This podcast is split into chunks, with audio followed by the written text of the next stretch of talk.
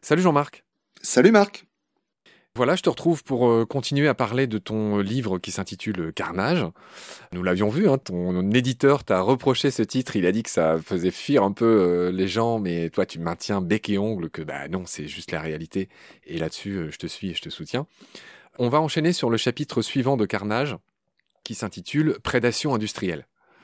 Tu rappelles en préambule que l'homme a contribué à l'extinction de 750 espèces animales sur Terre. Tu parles évidemment pas de la fameuse mégafaune euh, de l'époque de la préhistoire, tu parles juste des temps modernes. Ouais, voilà, tout à fait. C'est-à-dire ces 500 dernières années. Voilà. D'accord, ok. Voilà, donc tu, tu parles un peu de la fameuse chasse à la baleine. Tu rappelles qu'au plus fort de la chasse à la baleine, au, vers 1920, c'était 20 à 30 000 baleines qui étaient prélevées par an juste aux États-Unis. Et ça aussi, on, en avait parlé à, l'époque avec euh, François Sarano, qui est aussi passé dans, dans Baleine, où François était euh, horrifié euh, du fait que, pendant toute cette époque, l'huile de baleine servait à nous éclairer. En partie, les éclairages publics. C'est à ça que servait l'huile de baleine. Elle devait servir à d'autres choses. À graisser les rouages des machines aussi, effectivement.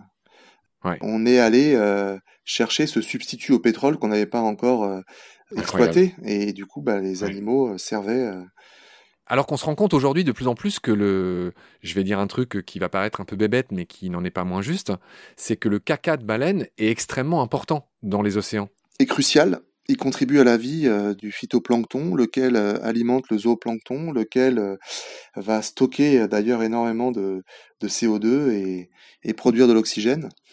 donc c'est un élément essentiel de cette machinerie climatique, de ce grand cycle du carbone, auquel contribuent de façon déterminante les grands cétacés. Dans ce bouquin, euh, tu, parles de deux animaux qui sont très peu connus du grand public, qui ont été exterminés euh, il y a quelques siècles seulement.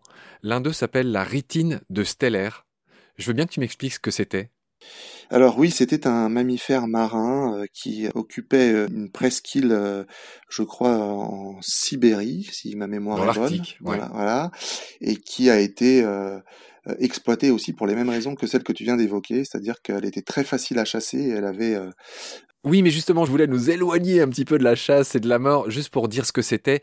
C'est pour dire que la ritine, malgré son nom compliqué, euh, en fait, c'était un dugong. Oui, voilà. Ça ressemblait à un lamentin. Exactement. Euh, un gros lamentin, je crois, de, de 7... De 8 mètres. Ouais, 8 mètres de long. Deux fois plus gros que les lamentins actuels. Voilà. Très placide. Très placide, voilà. Et le lait de la ritine de stellaire était très réputé à l'époque pour des vertus, euh, j'imagine, sur la santé ou pour une meilleure alimentation. Et cet animal a été complètement massacré par les marins, au même titre que le fameux grand pingouin. Oui, même histoire. Hein. Comme le dodo, bah tiens, on disait en riant, toi et moi, au premier épisode, que tu m'enverrais peut-être une capsule de bière dodo ainsi qu'une étiquette. C'est le nom de cette bière célèbre euh, à la Réunion où tu vis. Rappelez que à l'île Maurice, le dodo, euh, ça pour le coup, euh, il est un peu plus connu, malheureusement. Enfin, mais pareil, il a été exterminé par les marins. C'est une sorte de gros dindon qui vole pas, qui était très facile à capturer et qui a été exterminé euh, en très peu de temps par les marins qui considéraient ça comme une sorte de poulet dominical assez facile à choper. Oui, et ici à La Réunion, il y a, aussi des légendes, en tout cas des histoires qui circulent sur, sur les tortues, où on dit que à l'époque des premiers explorateurs arrivant sur l'île, qui était inhabitée, il y avait tellement de tortues que dans certaines baies, ils marchaient de d'autres tortues à d'autres tortues pour rejoindre le littoral. Voilà. Ben aujourd'hui, euh, évidemment, ce n'est pas le cas, même si les tortues reviennent. elles sont relativement nombreuses, mais c'est sans commune mesure par rapport à, ces temps anciens où elles régnaient euh, en maître, si j'ose dire, euh, dans nos océans et où elles étaient extraordinairement abondantes. Et on a perdu cette notion de, l'abondance parce que on se satisfait aujourd'hui d'en voir quelques-unes, mais c'est dérisoire par rapport au nombre qu'elles ont pu être les siècles passés. Tu consacres plusieurs pages à la surpêche, évidemment, et là, on va pas trop s'embêter, toi et moi. Je pense qu'on va juste conseiller aux, aux de regarder ou de revoir un documentaire euh, juste sublime qui s'appelle Seaspiracy. Absolument. J'ai invité l'auteur. J'ai invité l'auteur dans Baleine sous gravillon. Je ne l'ai toujours pas eu à mon micro, mais il est invité. Et là, il y a tout dedans, quoi. Y compris le fait que même les associations, moi, c'est ce que j'ai appris dans, dans, ce documentaire, même les associations censées défendre l'océan et ce qu'il y a dedans et ce qui vit dedans, en fait, ne disent nulle part ce que toi tu cries et ce que tu proclames dans ce bouquin, c'est qu'en gros, faut arrêter de bouffer de la chair, faut arrêter de bouffer du poisson, faut arrêter de bouffer de la viande d'autre origine. Et ce mec euh, qui s'appelle Ali, euh, j'ai plus son nom en tête, qui a réalisé Seaspiracy, qui est un, tout jeune, c'est drôle, il a ce mec-là, il, je crois qu'il a 25 ans. Enfin bref, euh, il raconte que que, voilà que, que, toutes ces grandes assos qui sont payées, qui sont rémunérées d'ailleurs par qui, bah, ne, serait-ce que le label MSC, pêche durable, en fait c'est une vaste fumisterie. Tu veux ajouter quelque chose? Bah, La démonstration est parfaitement faite dans Seaspiracy, de la même façon que d'autres labels euh, d'élevage responsable avaient été euh, au Pelori euh, dans euh, Cowspiracy, qui a été le, premier épisode de cette série, si j'ose dire. Effectivement, on, on, nous enfume avec des labels prétendument responsables, mais dont la traçabilité n'est absolument pas garantie. Ce qui est incroyable dans ce doc, c'est que le, un des responsables de ça, il dit ça, mais en souriant. C'est-à-dire qu'il dit que, bah non, bien sûr, on nous paye pour avoir le label, mais en fait, ils vont jamais vérifier. Il dit qu'ils peuvent pas, qu'ils n'ont pas les moyens, puis qu'au final, ils sont payés pour le faire. Bim bam, c'est terminé. Ouais, c'est assez hallucinant. Et il s'en est défendu depuis. Bon, j'imagine un peu de, de, mise en scène aussi de la part de l'auteur de Seaspiracy, mais je pense que le, le fond est, juste. Euh, voilà, c'est vrai que c'est assez euh, dingue de constater que les labels auxquels on pensait pouvoir accorder notre confiance sont en fait des écrans de fumée. Euh. Mais ce qui n'est pas dingue, c'est que toutes ces grosses assos qui sont censées protéger l'océan, là pour le coup c'est un peu plus mon rayon, il y en a, c'est vrai, ça m'avait jamais frappé, il y en a aucune qui dit qu'il faut arrêter de, vider les océans et donc que, c'est à chacun de nous d'arrêter d'en bouffer, d'arrêter d'acheter du poisson. Aucune, et j'ai eu souvent des échanges un peu virulents avec euh, des gens que j'aime bien par ailleurs, hein, Bloom. Euh, moi aussi, moi aussi. Ils aiment pas qu'on leur dise qu'ils ont qu'ils ont été cités dans ce film. Ils sont pas cités hein, dans ce film, mais euh... si si. Ah bon? Si si. Ah bah en France il y a Surfrider qui est enfin alors ils sont pas cités nommément mais ils font partie du à un moment donné il y a un panneau avec tous les logos de toutes les assos bah, qui ne font pas ça c'est-à-dire qu'ils ne disent pas qu'il faut euh, juste le premier moyen de lutter contre le fait que les océans se vident bah, c'est juste d'arrêter de bouffer du poisson et bien là-dedans il y a Surfrider Ouais, mais je sais bien, je connais bien, et c'est vrai que c'est un sujet délicat parce que euh, c'est très mal accepté euh, socialement d'avoir ces propos qui peuvent paraître extrémistes, radicaux, euh, khmer vert comme on dit aujourd'hui, euh, mais ça me semble être juste du bon sens dans la mesure où on peut faire autrement, dans la mesure où il y a des alternatives, en tout cas pour nous occidentaux, et dans la mesure où on connaît les conséquences de cette prédation industrialisée et, et, générale sur les, la vie marine, eh bien notre responsabilité, je dirais presque même notre dignité, c'est de cesser déjà de causer du tort à ces animaux, qui ont aussi une intelligence, une conscience, des émotions, c'est établi dorénavant, mais euh, euh, je dirais d'arrêter de, de, déstabiliser des écosystèmes qui, par réaction en chaîne, vont nous nuire, euh, car comme le dit Paul Watson, si les océans meurent, nous mourrons, et il a tout à fait raison. Et ce qui concourt à la vie de ces océans, bah, ce sont toutes les espèces qui, de façon très interdépendante, habitent ces biotopes. Donc voilà, on est en train de se tirer une balle dans le pied, c'est des attitudes totalement suicidaire, on pourrait faire autrement, mais cette fameuse dissonance cognitive nous amène à considérer que ben, malgré tout, il peut y avoir une consommation responsable, faite par des petits pêcheurs, conscients et éthiques, mais malheureusement, euh, leur poids est dérisoire et ne justifie pas qu'on continue à ben, consommer tout simplement ces protéines animales-là. Absolument. Euh, je continue à avancer dans ton bouquin, je ne pourrais jamais le, résumer, mais j'essaie quand même d'évoquer les points principaux que tu abordes. Tu as un mot euh, gentil sur les insectes, et là c'est pareil, c'est l'apocalypse, hein, les insectes. on pourrait dire beaucoup de chiffres, je pense que chacun s'en doute, chacun voit tout simplement cette histoire de pare-brise. Même moi, qui est ton âge, qui est 50 ans, je... c'est vrai que que quand j'étais môme, euh, quand on faisait un voyage, il y avait plein de pets d'insectes sur le pare-brise, tu dois t'en souvenir aussi. Et, euh, aujourd'hui, tu fais un voyage, il n'y a plus rien sur le pare-brise. Enfin, ça, veut bien dire ce que ça veut dire, il n'y a, plus d'insectes, c'est un moyen simple de s'en rendre compte. Tu as un mot pour les singes aussi, pareil, très bon titre, Planète des singes. Tu rappelles que il resterait plus que 300 000 orang-outans à Bornéo, euh, qu'il resterait plus qu'entre 5 et 20 000 bonobos, alors qu'il y en avait encore 100 000, euh, je sais plus, c'était il y a 20 ans. Est-ce que tu peux m'éclairer sur ce chiffre oui, j'ai plus les chiffres en tête, j'ai malheureusement pas la mémoire des chiffres, mais ce qui est symbolique dans cette évocation, c'est qu'effectivement, si on n'arrive même pas à protéger nos plus proches cousins dont on partage l'essentiel de l'ADN et qui sont aussi emblématiques, on va dire, de la biodiversité, si on pense aux gorilles, si on pense aux, bonobos notamment, et qu'on n'arrive même pas à les protéger et les sauvegarder de nos turpitudes, qu'en sera-t-il des insectes, qu'en sera-t-il des invertébrés, des mollusques, avec lesquels on a une proximité euh, et une sensibilité qui est bien moindre? Donc c'est plutôt euh, en ce sens que j'évoque le sort malheureux des singes qui malheureusement sont voués à l'extinction inexorablement parce que pour moi c'est symbolique de notre incapacité à tenir compte des risques qu'on fait peser sur toutes les autres espèces. C'est ce que me disait Lamia dans, dans, l'épisode de Baleine avec elle. C'est ce c'est c'est un discours que tu connais bien. Elle nous a dit que ben pourquoi nous on s'acharne tellement aussi à sauver les baleines et, ils ont bien réussi avec ce sanctuaire de, de l'Antarctique. On l'a déjà dit mille fois. Euh, mais euh, c'est parce que elle l'a dit. Si on n'arrive même pas à sauver ces espèces qui bénéficient d'un énorme élan de sympathie auprès du grand public, on n'arrivera pas à sauver les autres. C'est ce qu'elle dit. Oui, parce qu'il est, il, est établi qu'on on a effectivement euh, des émotions particulières par rapport à certains animaux dont on se sent plus proche. Et même cela, ben voilà, on ne parvient pas à, les sortir des risques qui pèsent sur eux et dont on est la cause. Voilà, c'est vrai que le paysage est un peu euh, inquiétant. Ouais. 120 000 gorilles des plaines et seulement 1000 gorilles des montagnes dans les coins de Virunga et de Bwindi. Euh, je crois que c'est vers le Rwanda. Euh, alors, chapitre suivant, alors, pareil, un cran de plus dans l'horreur. Euh, élevage intensif, deux points, un des pires crimes de l'histoire humaine.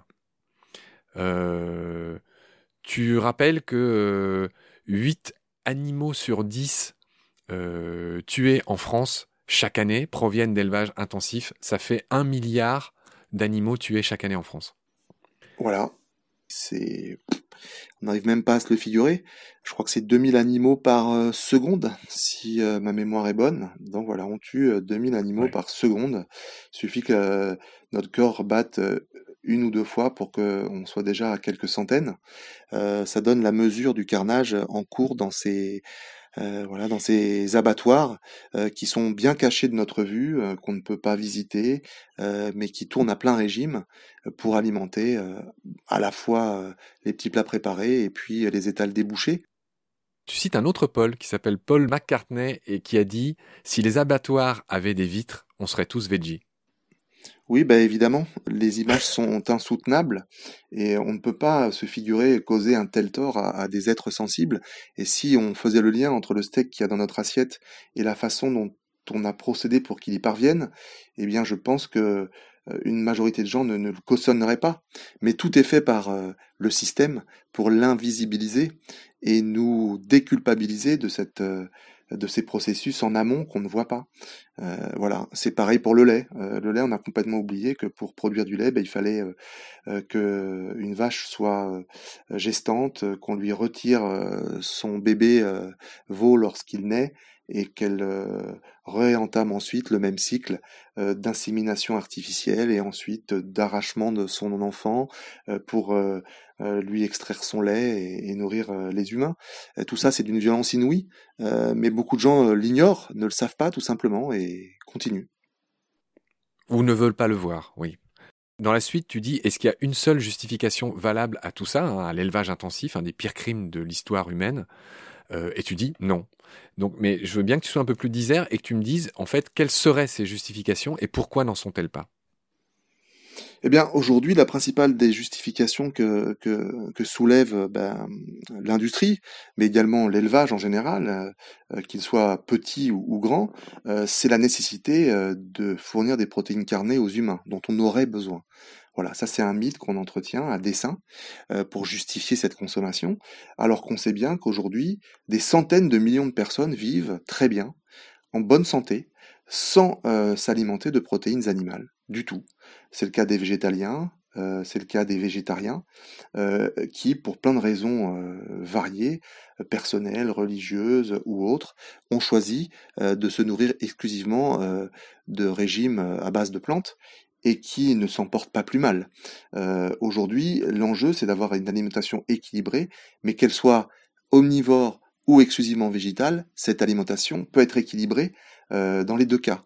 On n'a pas besoin, aujourd'hui c'est établi par un nombre écrasant de nutritionnistes, de médecins et euh, on va dire de personnes compétentes sur ces sujets, qui affirment qu'on peut, à tout âge de la vie, euh, se nourrir de plantes exclusivement et bannir les protéines animales. Donc la justification, nécessité vitale à le faire, du moins en Occident, elle est elle tombe totalement elle n'est absolument pas avérée. Et d'ailleurs, on en a la preuve tous les jours parce que, euh, comme je le disais initialement, des centaines de millions de personnes vivent déjà comme ça depuis des décennies, voire des siècles pour certains, et ils ne sont pas euh, spécialement en mauvaise santé. Voilà. Moi, c'est mon cas, par exemple, depuis cinq ans. Hein, c'est peu de temps, mais euh, je ne me sens pas particulièrement faible. je me sens très bien et j'ai banni de ma consommation alimentaire toute chair animale. Et c'est le cas de plus en plus de sportifs de haut niveau qui ont aussi des performances exceptionnelles malgré le fait qu'ils ne mangent pas euh, des protéines animales. Qui par exemple? Bon, il y a. Y a euh, Est-ce que Mbappé est veggie? euh, Non, mais Umtuti, oui par exemple. Moi, je, je peux pas te faire la liste de tous les sportifs. Il y en a qui sont euh, bien connus dans leur discipline et je pourrais pas te citer leur nom, mais ils sont de plus en plus nombreux et notamment dans des sports extrêmes comme les ultra trail, euh, l'haltérophilie, euh, le sport automobile. Donc, je crois que c'est Hamilton hein, ou et Djokovic qui sont véganes tous les deux. Voilà. Donc, il y a, y, a, y a, aucune objection aujourd'hui santé et nutrition à une alimentation exclusivement végétale. Donc euh, le prétexte qui voudrait qu'on ait absolument besoin euh, de viande ou de poisson, indépendamment de, contre-indications médicales qui restent marginales, euh, pour un nombre de personnes, on va dire, relativement réduite, n'est pas une bonne excuse. Donc ça, ça fait tomber pour moi toute justification à faire souffrir des animaux pour cet enjeu-là qui n'est absolument plus vital pour nous. D'accord. Tu rappelles dans ce livre que la consommation de viande a très peu bougé euh, ces 15 euh, dernières années. 85 kilos de viande euh, par an et par Français, apparemment. La viande rouge serait légèrement en baisse, mais c'est contrebalancé par l'augmentation de consommation des chairs blanches de, de volaille.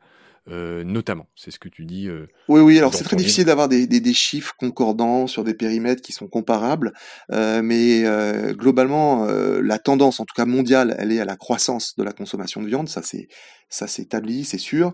Alors, en France, effectivement, il y a débat.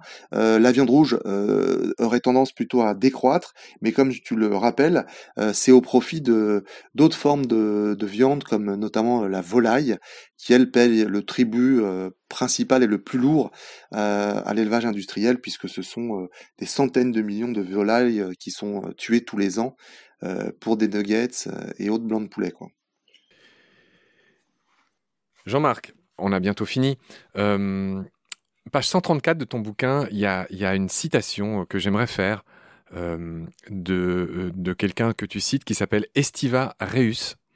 Euh, c'est une maître de conf à l'Université de Bretagne occidentale et collaboratrice régulière des cahiers antispécistes. Bon, on, voit qui c'est. Et cette euh, Estiva dit euh, L'élevage et la pêche comptent parmi les activités humaines les plus génératrices de malheur, dévastant l'existence de myriades d'êtres sentients je veux bien, euh, très, de manière très brève, que tu euh, résumes ce que c'est euh, sentient. Oh bah, c'est capable d'éprouver des émotions, une forme de conscience, de la souffrance et, et, éventuellement toute autre forme de d'émotion qu'on peut ressentir en tant qu'être cortiqué, c'est-à-dire avoir un, qui ont voilà des capacités de ressentir. Bon, c'est un, un, mot un peu savant pour sensible, doué voilà. de sensibilité en tout cas. Dans un cycle sans fin, le contraste est saisissant entre l'ampleur des sévices et du carnage perpétré et l'inconsistance de chacun des petits riens faits de nos traits psychologiques et sociaux qui, mis bout à bout, permettent que cela se produise encore et encore. Pas de haine féroce envers les animaux, pas de croyance robuste en leur absence d'émotion, pas de pulsion incontrôlable pour la chair fraîche, pas de conviction solide qu'il y aille de sa propre survie, pas de mythe fondateur à haute valeur symbolique célébré par l'ingurgitation de corps, pas de projet délibéré et pleinement assumé de participer à une gigantesque entreprise de maltraitance et de tuerie pour se procurer des petits plaisirs et commodités. Une adhésion aux idéologies de la coupure radicale entre nature humaine et animale qui se délite. La consommation des animaux a de nos jours souvent lieu sans raison sans que nombre de ces auteurs soient en mesure de produire un discours structuré, assénant qu'ils sont dans leur bon droit, et sans qu'ils veuillent voir le sang verser.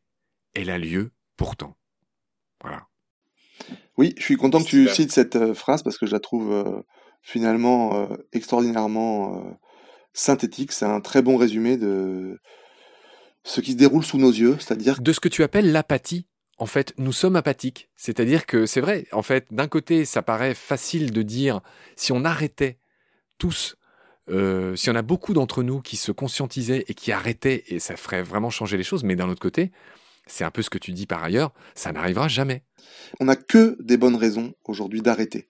On a individuellement et collectivement que des bonnes raisons d'arrêter la consommation d'animaux, mais pourtant ça continue en vertu d'habitudes, d'inertie, de tradition, de culture, de refus, de déni, euh, qui s'enchaînent, qui s'enchevêtrent, qui, euh, qui s'articulent pour faire en sorte que ça continue. C'est ce que dit Estivarius.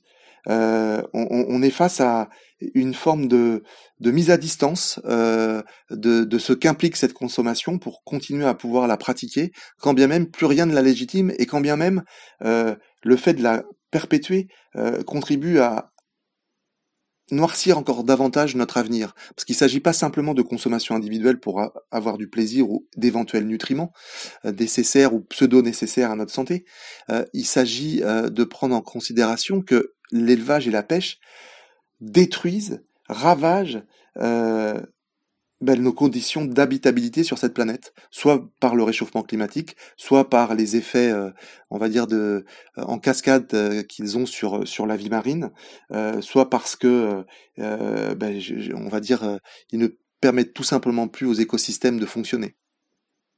Tu rappelles dans ton bouquin, c'est un chiffre que je voulais donner aussi, que 80% des terres agricoles en France sont dédiées à l'élevage, soit parce qu'il y a des animaux dessus, soit parce qu'on cultive des choses qui sont destinées à les nourrir. 80%. Euh, tu dis. Eh oui. Euh, il y a un autre passage que je voulais lire vite fait dans ton livre, euh, qui est l'amorce de ta partie 3, de la dernière partie de ton livre. Et tu cites quelqu'un qu'on aime bien aussi, tu cites Claude Lévi-Strauss. Et là, elle est un peu plus courte, la citation.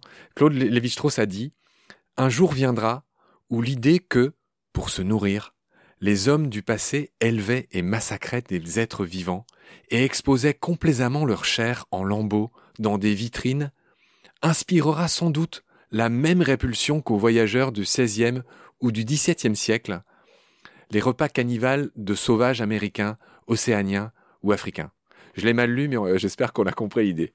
Oui, mais, mais je crois que pour euh, mettre un peu une touche d'espérance euh, sur ces sujets-là, je pense que là, pour le coup, ce que dit Lévi-Strauss, c'est en train de se réaliser. je pense que de plus en plus de personnes éprouvent un vrai dégoût à voir ces chairs animales exposées dans les étals des boucheries, dans les supermarchés ont de plus en plus, plus en plus tendance à voir non pas simplement des morceaux de viande, mais des, des fractions, des fragments de corps d'êtres vivants euh, exposés euh, euh, suite à, bah, je dirais, des transformations euh, écœurantes. Et au moins chez les jeunes, il y a cette prise de conscience qui est de plus en plus forte, qui est de plus en plus exprimée, euh, qui fait de plus en plus de bruit dans l'espace public. Et je crois qu'on est à l'amorce, au démarrage. Un tipping point. Un point de bascule. Pas un tipping point encore, mais à l'amorce d'un mouvement qui ne fera qu'en s'amplifier et grandir pour arriver à un tipping point, je l'espère, suffisamment tôt. Euh, mais la prédiction euh, de Lévi-Strauss va se réaliser, j'en suis convaincu. J'aime croire ça avec toi. Euh, Jean-Marc, on va, on va finir. Euh, la dernière partie de ton bouquin est consacrée aux solutions. Euh, et là encore, tu vas pas avec le dos de la main morte. je vais lire les solutions que tu préconises. Euh, et là, pour le coup, encore une fois, je, je, je, laisse les auditeuristes juges de ton grand courage. 1. Arrêter de bouffer de la chair. Tu as le droit de commenter. Oui, bah ça c'est ce qui est la portée de tout un chacun. Du jour au lendemain, il suffit d'une simple décision, euh, ça change pas grand-chose à votre vie, si ce n'est d'avoir euh, contribué à un geste déterminant pour notre avenir collectif et pour la vie d'innombrables espèces, euh, enfin d'individus euh, sensibles. Il y a un truc que je voudrais annoncer, je sais pas si j'arriverai à le tenir et je voudrais vraiment pas qu'on croie que c'est un discours militant, mais mais il se trouve que l'interview que je fais avec toi là coïncide avec une décision que j'ai prise. J'ai moi aussi décidé d'arrêter de consommer de la viande. Là. Euh, alors j'ai un peu honte, tu vois, je suis pas au crépuscule de ma vie ou quoi, mais euh, toi c'était il y a cinq ans, moi c'est maintenant. Ben voilà, ben chacun sa maturité, moi aussi. C'est complètement idiot parce que je commence tout juste, donc je suis pas crédible. Mais, mais c'est sincère et, et, je tenais à te le dire. Deuxième solution que tu avances, cher Jean-Marc, euh, développer l'agriculture végétalienne. Oui, absolument. Ça, c'est une, une, forme d'agriculture qui est absolument peu connue, mais qui montre qu'on peut faire euh, une exploitation tout à fait viable sans élevage. Euh, il est généralement réputé dans les milieux euh, agricoles euh, qu'il faut absolument développer des systèmes polyculture élevage ou d'agroécologie avec des amendements organiques qui sont les seuls viables, les seuls en capacité euh, de fournir les nutriments nécessaires aux plantes pour se développer. Or, il existe d'autres formes d'agriculture, comme l'agriculture végétalienne, qui est peu connue, mais qui a des adeptes de plus en plus nombreux, et qui montre que euh, autre agriculture est possible, qui se fait sans exploitation animale, ou avec le moins d'exploitation animale possible, mais plutôt avec la collaboration de tout un tas d'espèces qui contribuent justement à la bonne santé des exploitations. Donc c'est fascinant, c'est passionnant, euh, certains le pratiquent avec beaucoup de technicité et de savoir-faire, et ça gagne à être connu. Troisième solution, Jean-Marc, abolir l'élevage et la pêche. Facile. Donc on remet juste en question des dizaines de milliers d'années. En fait, c'est vrai, je me moque pas de toi. Enfin, c'est, ça paraît énorme, mais c'est ce qu'il faut faire. Je pense que c'est ce qu'il faut faire, mais ça ne veut pas dire le faire indépendamment euh, d'un accompagnement absolument vital pour euh, les gens qui en vivent aujourd'hui. Il ne s'agit pas de le faire du jour au lendemain. Bien sûr.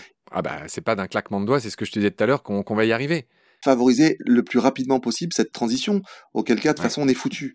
Euh, bien sûr, il faut le faire avec le consentement d'un maximum de personnes, hein, on n'y est pas du tout, euh, mais il faudrait voilà qu'au moins certains ouvrent cette fenêtre d'Overton, comme on dit, qui vise à mettre en avant des, des, des propositions plus radicales, et c'en est une. En deux phrases, c'est quoi la fenêtre d'Overton? Bah, la d'Overton, généralement, c'est utilisé dans d'autres euh, contextes, mais c'est amener dans le débat public des idées qui, jusqu'à présent, étaient inaudibles et progressivement les faire accepter par le fait qu'elles soient tout simplement discutées.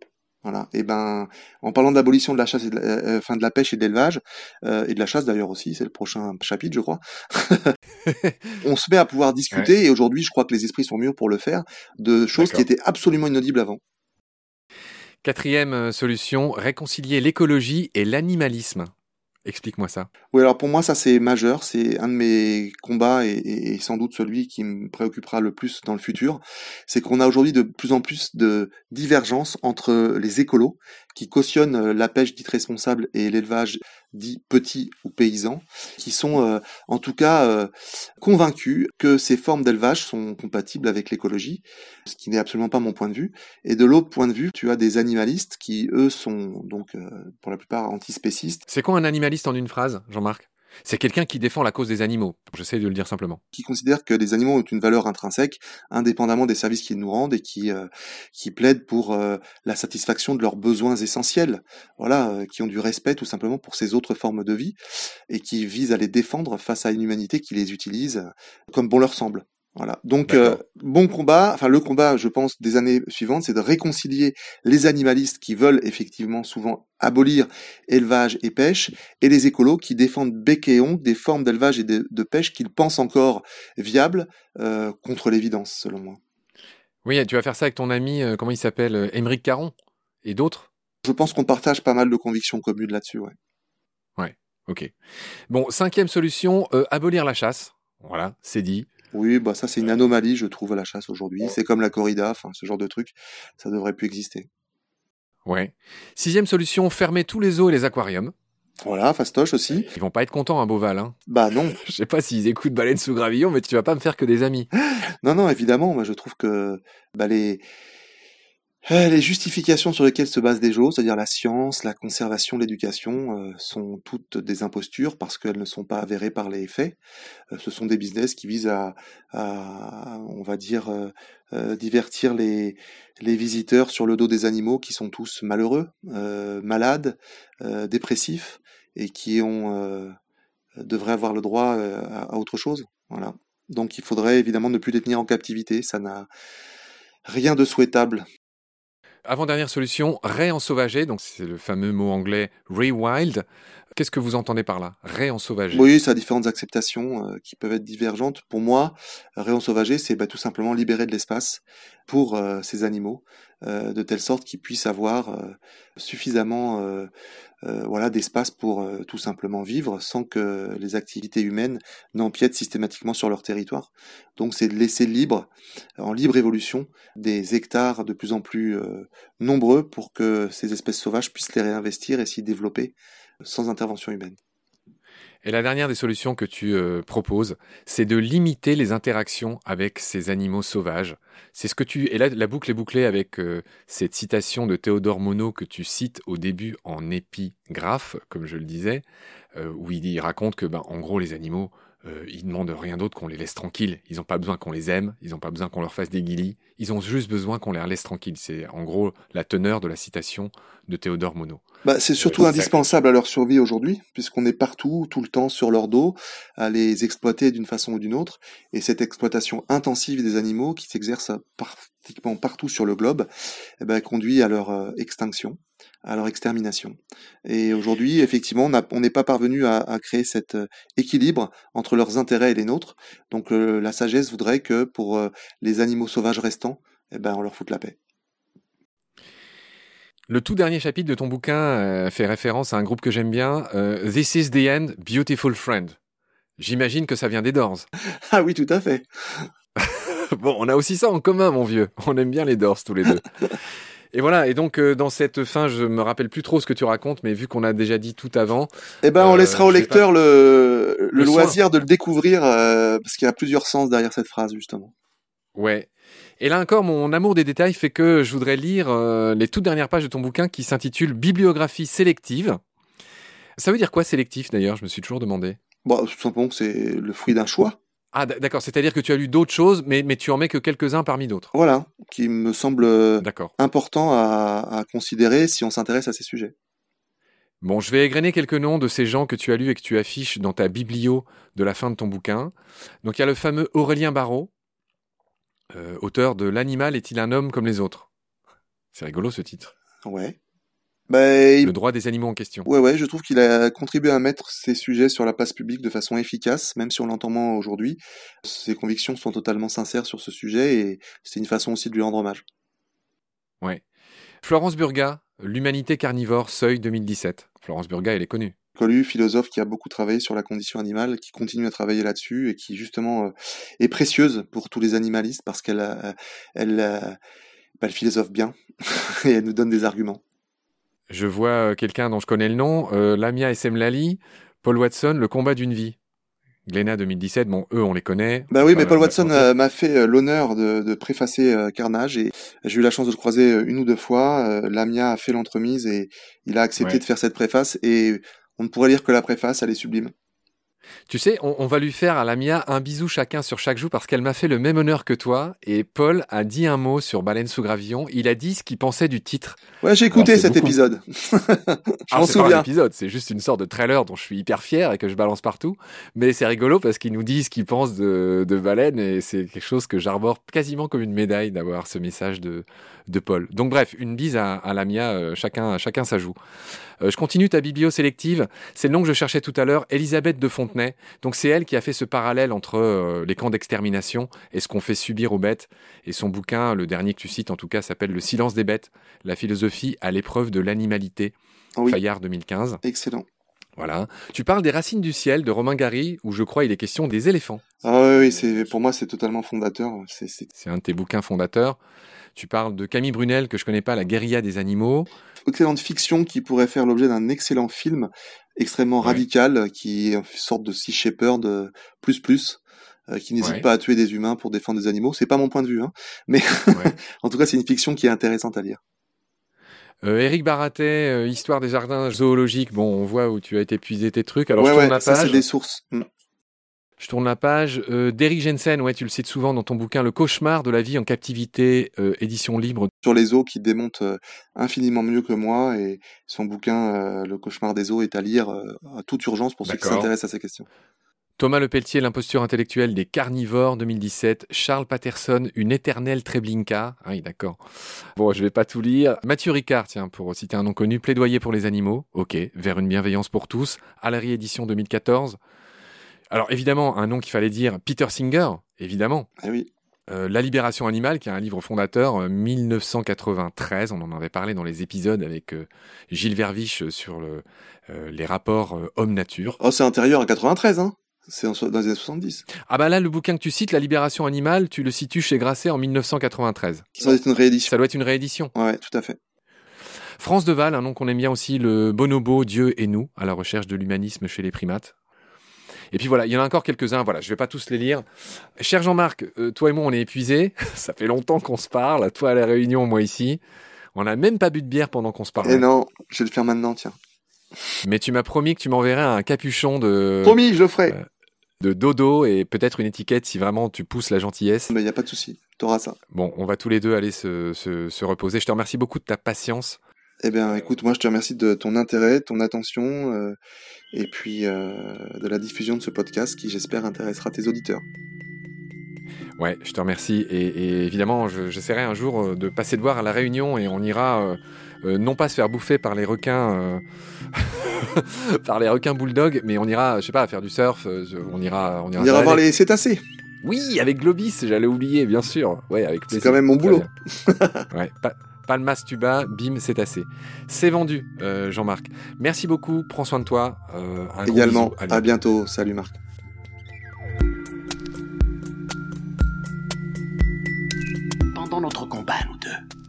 Tu avais l'œil du tigre, tu en voulais ce soir-là. Il faut que tu retrouves ça maintenant. Et la seule façon, c'est de recommencer au commencement. Tu vois ce que je veux dire?